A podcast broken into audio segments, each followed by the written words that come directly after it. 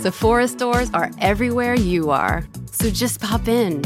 When you need a brown lip to match your 90s playlist, a confidence boost before your interview, or a last minute gift for mom's birthday. There's always a Sephora near you. Just pop in. Use our store locator to find your local Sephora or Sephora at Kohl's. Réparer au lieu de jeter. Depuis maintenant un an, c'est le credo du ministère de la Transition écologique avec le principe du bonus réparation. Après l'électroménager, cette aide s'étend aux vêtements et aux chaussures depuis ce mardi. Comment ça fonctionne et combien peut-on espérer économiser? Avant d'aborder les autres infos du jour, c'est le sujet principal qu'on explore ensemble. Bonjour à toutes et à tous et bienvenue dans Actu, le podcast qui vous propose un récap quotidien de l'actualité en moins de 7 minutes on y va. Le chiffre est énorme. Chaque année en France, 600 000 tonnes de vêtements sont jetées à la poubelle, et bien souvent parce qu'ils sont abîmés. On a tous eu cette veste avec la doublure déchirée ou ce trou très gênant à l'entrecuisse des jeans. Et bien depuis ce mardi, on vous encourage un peu plus à les faire réparer avec l'extension du bonus réparation.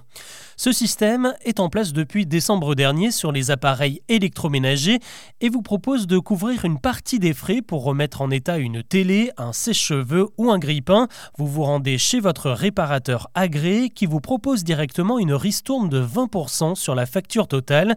Vous payez donc moins cher et c'est l'État qui lui réglera ces 20% un peu plus tard.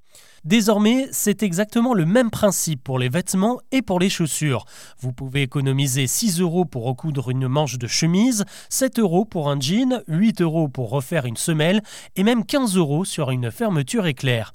Là aussi, ça se passe chez des commerçants qui sont inscrits à l'opération et il y en a 600 partout en France, dont une centaine rien qu'à Paris. Des cordonniers, des retoucheurs et notamment ceux que l'on trouve dans les galeries commerçantes des supermarchés. La liste est disponible sur le site refashion.fr. Je vous mets le lien en description de l'épisode. Attention quand même, car ce bonus a ses limites.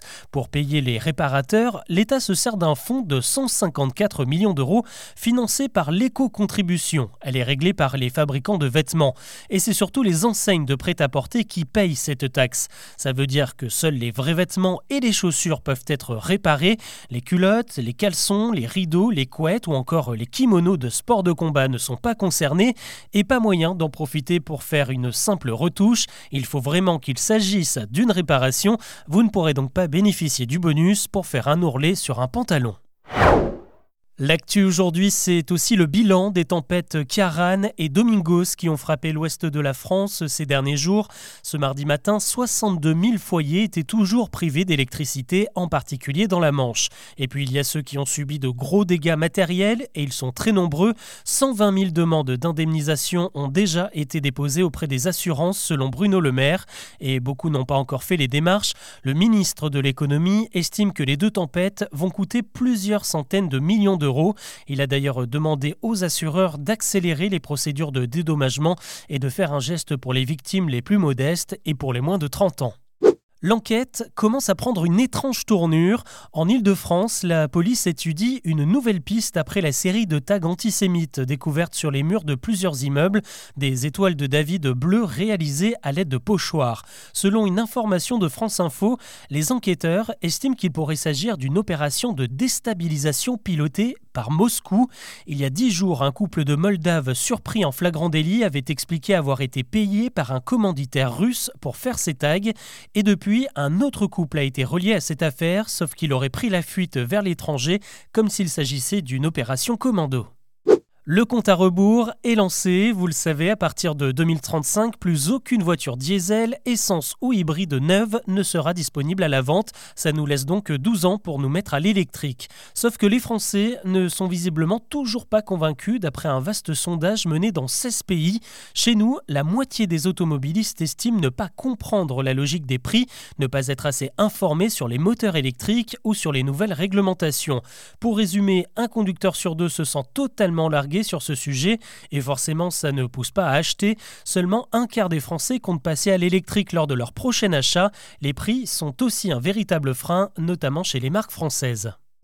Et en attendant que les voitures se mettent au vert, c'est l'aviation qui tente d'enclencher sa mutation. Et justement, le tout premier vol transatlantique non polluant se prépare à décoller. Ce lundi, le régulateur aérien britannique a donné son feu vert à la compagnie Virgin pour le test de son nouvel appareil, un Boeing 787 équipé d'un moteur Rolls-Royce uniquement alimenté de carburant vert fabriqué à partir d'algues, de bois et d'huile usagée. Pas une seule goutte de kérosène. Il va relier Londres à New York le 28 novembre. Elle aussi, elle voyage sans bouger de son coin. La Marianne qui apparaît sur nos timbres se prépare à changer de look comme tous les 5 ans. Son nouveau portrait a été choisi par le couple Macron qui a dû départager une quinzaine de candidats. Et au final, c'est le dessinateur Olivier Balèze qui a été choisi pour sa version écolo de la figure symbolique. Le profil de Marianne apparaît au milieu de dizaines de feuilles. D'ailleurs, son nom officiel, c'est Marianne Langagé. Elle succède à la Marianne de la jeunesse.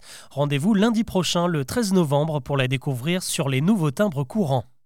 Et vous le savez, il n'y a pas que Marianne qui représente l'Hexagone, il y a le vin aussi, avec modération bien sûr, et c'est d'autant plus vrai en 2023 car la France vient de récupérer son titre de premier producteur mondial. 46 millions d'hectolitres écoulés cette année, c'est mieux que l'Italie qui trustait la première place depuis quasiment 2007. Là-bas, la production a baissé de 12% à cause du mildiou, une maladie qui s'attaque aux vignes.